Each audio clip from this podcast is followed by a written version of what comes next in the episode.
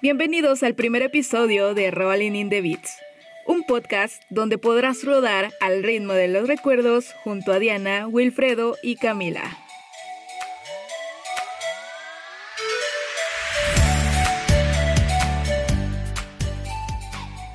Hola, espero que se encuentren bien.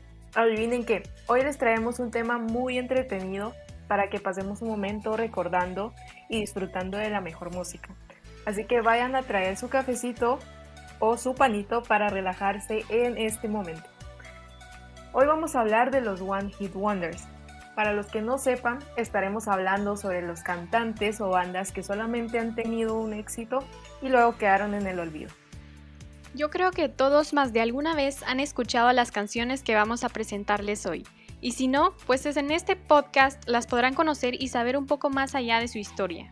Así es, no solo mostraremos la canción, sino también hablaremos un poquito de las curiosidades del artista o de la banda y de la historia de, que está detrás de cada hit. Vamos a colocar unos segundos de la canción y luego hablaremos un poco más de su historia. Para iniciar vamos con este hit que sin duda alguna trascendió barreras y un éxito a nivel mundial. Por supuesto no se podía quedar atrás en este episodio. Vamos con ACRG de las Ketchup.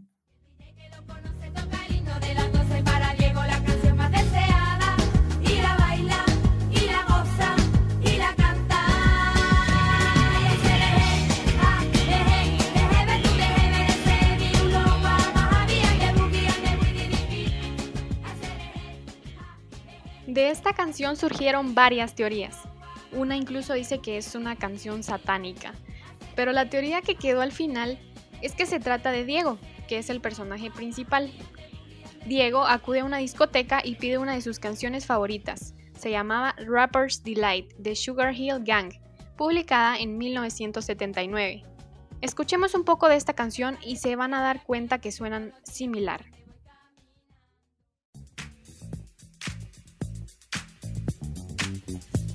Hip hip hip hip hip.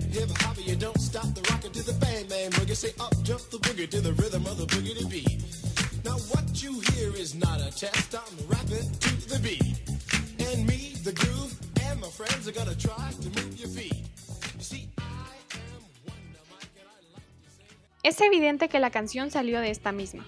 Pero bueno, hablando un poco acerca de las ketchup, yo creo que una de las cosas que más me interesa saber es de dónde salió ese nombre. Muy original, por cierto. La historia pues no es muy compleja. Las Ketchup fueron un grupo femenino de pop español compuesto por cuatro hermanas de apellido Muñoz. El nombre surge luego de que su padre, Juan Muñoz, destacado por ser un guitarrista de flamenco, fuera conocido como El Tomate. Bastante interesante el nombre de esta agrupación, pero también quiero comentarles de que es una canción muy buena. A mí me encanta. Es una canción que me he disfrutado un montón en cada una de las fiestas. Siempre hay un grupito que empieza a bailarla y todos nos contagiamos y terminamos bailando. Así es, yo creo que es un hit que ha trascendido barreras y pero vamos a con una siguiente canción. Diana, por favor, di.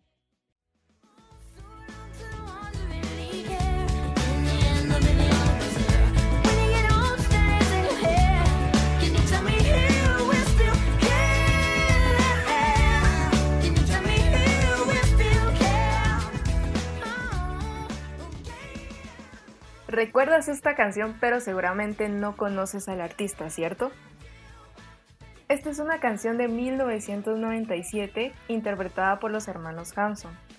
Fue todo un éxito en 27 países y a pesar de que siguen activos y están por sacar su séptimo álbum, pues al menos yo no he vuelto a escuchar alguna canción parecida a esta, eh, la cual haya tenido éxito. Pero esta canción también tiene un dato muy curioso y por si no lo sabían, pues ahora se los cuento. Esta canción fue todo un éxito y tuvo apariciones en programas de televisión como Lizzie McGuire y la serie de Pinky Cerebro, en donde ellos dos se disfrazan de los Hanson. Wow, ese sí es un dato interesante. Yo en lo personal no sabía que salía en Pinky Cerebro y esto que era fan de ese programa. Yo, VIP. Let's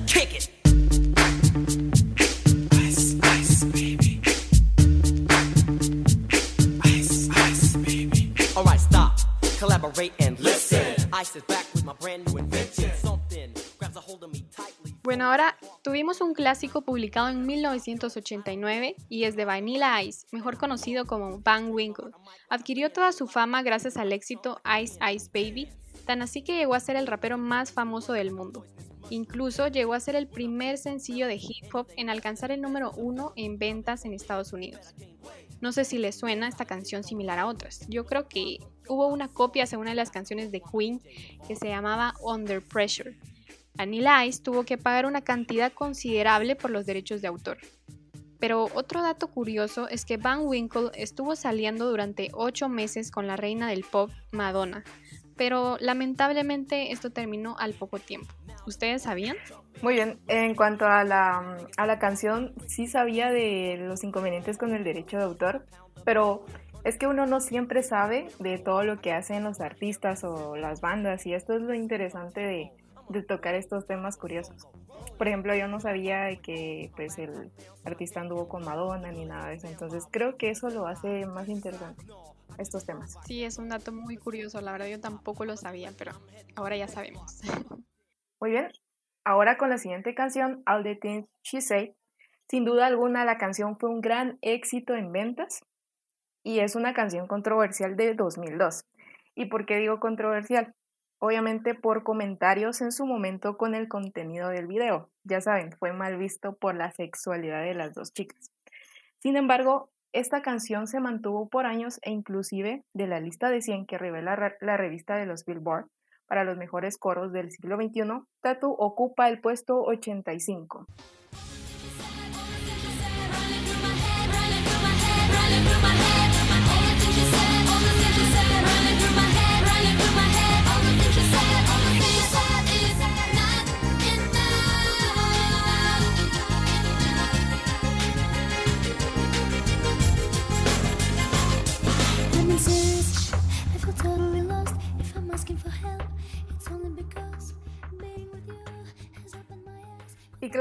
Lo más curioso de esta, de esta canción es que para algunas personas es considerada como un himno de paz y de esta canción existen dos versiones en cuanto al video. Uno se encuentra censurado porque no aparecen escenas de violencia y en el otro eh, es sin censura por el hecho de que se muestran acciones violentas. Ese sí que es otro dato interesante porque yo tampoco lo sabía.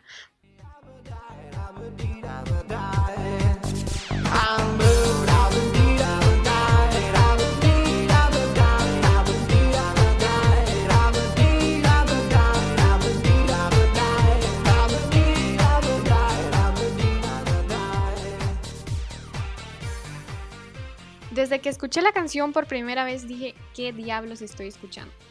Pero luego de varias veces pues se volvió un vicio. Eiffel 65 fue un grupo italiano conformado por Gabri Ponte, Gianfranco Randone y Mauricio Lovina.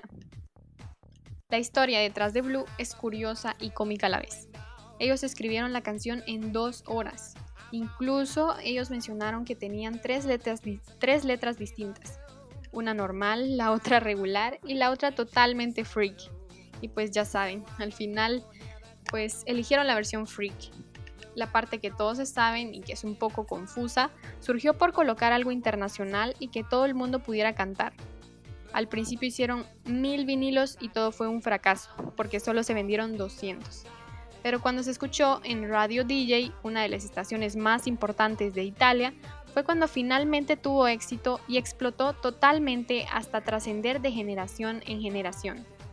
Coméntenme, ¿ustedes han escuchado esta canción? Canción famosa, la verdad, yo solo recuerdo a los muñequitos azulitos y todos esos colores azules, porque es mi color favorito, entonces pues me recuerdo, me recuerdo bastante. ¿Tú, Wilfredo, ya la escuchaste? A decir verdad, sí la he escuchado, pero nunca he visto el video. Pero creo que ahora lo haré. Me llama la atención los muñequitos que dice Diana. Muy bien. Otra canción es What's Up.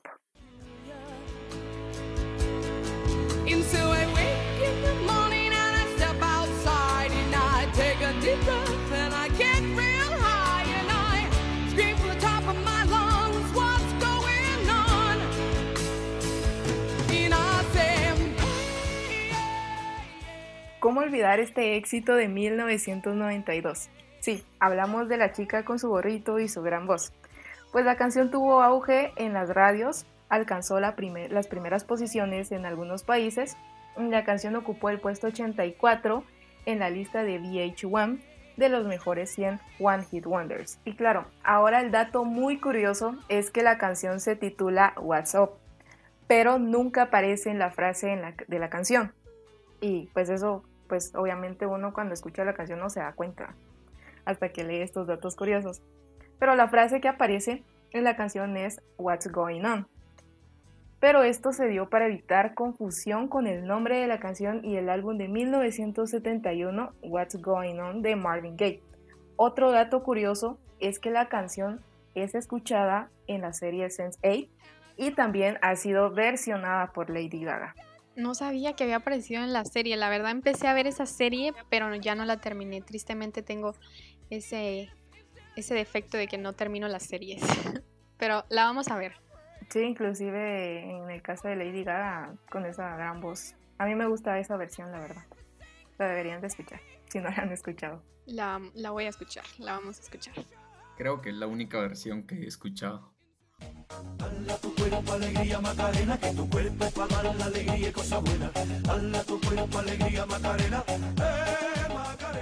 Bueno, esta es una canción que no puede faltar en las fiestas, bodas o en cualquier evento. No conozco a alguien que no se sepa la letra de esta canción. Eso sí, no muchos conocen la historia detrás de esta canción. Pues esta es una canción que permaneció 14 semanas seguidas siendo el número uno en el Billboard, llegando así a ser un hito que solo ha superado Mariah Carey. Un dato interesante y curioso es que esta canción llegó a convertirse en el himno oficial de la campaña electoral de Bill Clinton en 1997. La historia de la canción, en breves palabras, es que ocurrió en Caracas a principios de los 90 cuando los del Río, Antonio Romero y Rafael Ruiz, estaban en una fiesta y quisieron elogiar a una profesora de flamenco que estaba bailando con ellos. Ahí fue cuando salió de su boca lo siguiente. Dale a tu cuerpo alegría Magdalena. Y rápidamente Antonio escribió el resto de la letra en 5 minutos. Y como ya existía una canción con el nombre de Magdalena, decidieron cambiarlo a Macarena. Uno escucha esa canción y se recuerda el pasito. Eso no puede faltar en fiestas. Exacto. Pero que tal vez no, no sé cómo decir controversial porque si pudieron sacar esa canción y fue todo un éxito, porque no pudieron sacar otra igual, ¿verdad? Es algo, a veces me pongo a pensar, porque no, Sí, es, es porque si sacaron una vez, no una segunda vez, es algo curioso. Sí, como que solo querían sacar un éxito. Pero es curioso porque hay artistas que sí son como consecuentes y no tienen tanto éxito como estos. Y es, eso es lo interesante de los One Hit Wonders. Muy bien, es momento de bailar con la mesa que más aplauda. Lanzada en 2004 por el grupo Clímax Latin Cumbia, originaria de Veracruz. ¿Quién diría que el Sa Sa Sa sería un éxito y el único recordado por el grupo y por las personas? ¿Qué tenemos, DJ? Rápidamente. Que comience la fiesta. Mesa, mesa, mesa que más aplauda, mesa que más aplauda, mesa que más aplauda, le mando, le mando, le mando a la niña. Mesa que más aplauda, sí, mesa que más aplauda, no, mesa que más aplauda, le mando, le mando, le mando a la niña. Sa, sa, sa, yakuza, yakuza, La creación de la canción es muy curiosa, ya que por medio de un evento habían regalos, las cuales eran cervezas para los clientes que mejor aplaudieran en las mesas. Pero en su momento estas se agotaron y el ánimo ahí estaba. Entonces eh, fue cuando a un integrante del grupo se le ocurrió decir a la mesa que más aplauda le mando a una niña, refiriéndose a las chicas que bailaban en ese lugar. Un dato más. En el 2004, el grupo interpuso una demanda contra Eugenio Derbez por interpretar parte de la canción en la película Shrek 2, pero finalmente no procedió. Buenísima película, la mejor de todas. Sí, inclusive Eugenio Derbez como que eh, quiso contribuir para sacar un, como tal vez una, una canción o algo así, pero igual no pegó como esto de Mesa que más aplaude. Entonces, pues qué, Las, qué chistosa la historia también. muy curiosa, la verdad. Pero bueno, nos vamos con esta canción que fue reconocida debido a que fue uno de los primeros videos musicales en aparecer en las primeras emisiones de MTV. El primero de agosto de 1981 fue cuando se reprodució, lo que permitió que la canción fuera un éxito rotundo. La voz del cantante del grupo era Trevor Horn y la acompañaba Geoff Downs en el teclado. Ellos pues mencionaban que la letra la crearon en tan solo una hora y que lograron lo que tanto querían, un tema que tuviera un auténtico éxito.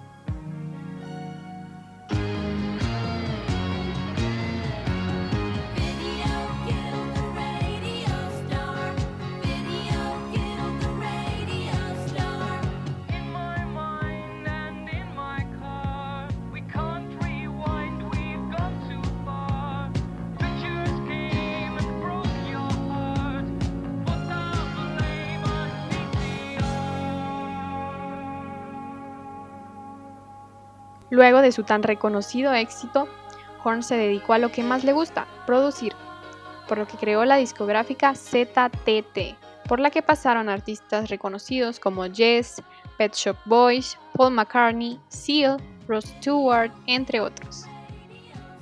En lo personal, no sabía que Horn se dedicaba a la producción, pero al final hizo lo que más le gustaba y tuvo éxito en eso, entonces pues estuvo muy bien. Qué interesante, la verdad, escuchar datos curiosos hacen que directamente eh, te puedas ir a escuchar la canción y leer la letra o ver la letra de la canción o ver las escenas para ver si es cierto. Al menos a mí me pasa eso. Sí, es bueno como ver más allá de, la, de las canciones. A veces saca uno historias muy curiosas como las que estamos diciendo hoy aquí. Exacto. Muy bien, nos vamos con la siguiente canción de Time of My Life. Y pues, eh, siendo así, nos iremos a algo más inspirador y seguramente escuchaste esta canción en muchas versiones. Pero esta canción viene desde 1981 y fue grabada en 1987 por Bill Midley y Jennifer Warnes para hacer la canción de la película Dirty Dancing, que estoy segura que muchos saben de cuál estoy hablando, al menos tal vez los papás saben, la verdad, eh, mi mamá, yo le pregunté si conocía esta película y si le gustaba, así como tipo películas de Grace. Entonces eh, sí me hizo verla y pues es, es bastante buena, así que la recomiendo. Now I had the time of my life. No,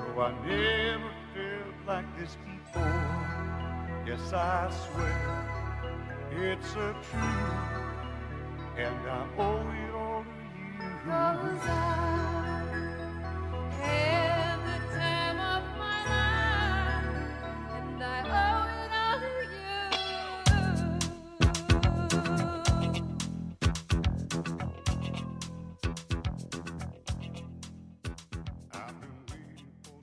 Y bueno, en muchos países esta canción tuvo popularidad, encabezó la lista de los Billboard Hot y ganó el premio Oscar a la mejor canción original de 1987.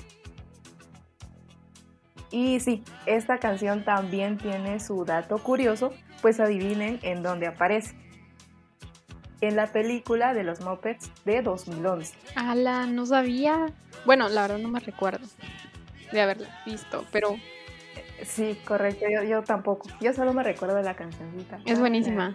me encanta. Pero sí. bueno, y eso la hace un One Hit Wonder, pues cuenta con varias versiones. Por ejemplo, la canción fue versionada en 2006 por la modelo Katie Price.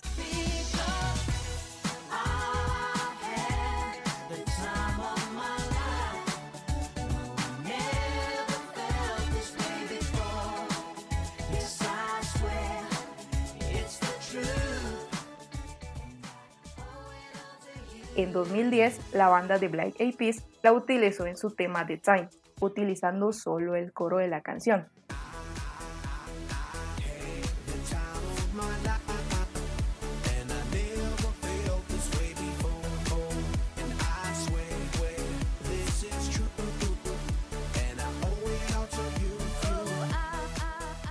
Por último, La canción es versionada en la exitosa serie de Fox Glee, exactamente en la segunda temporada.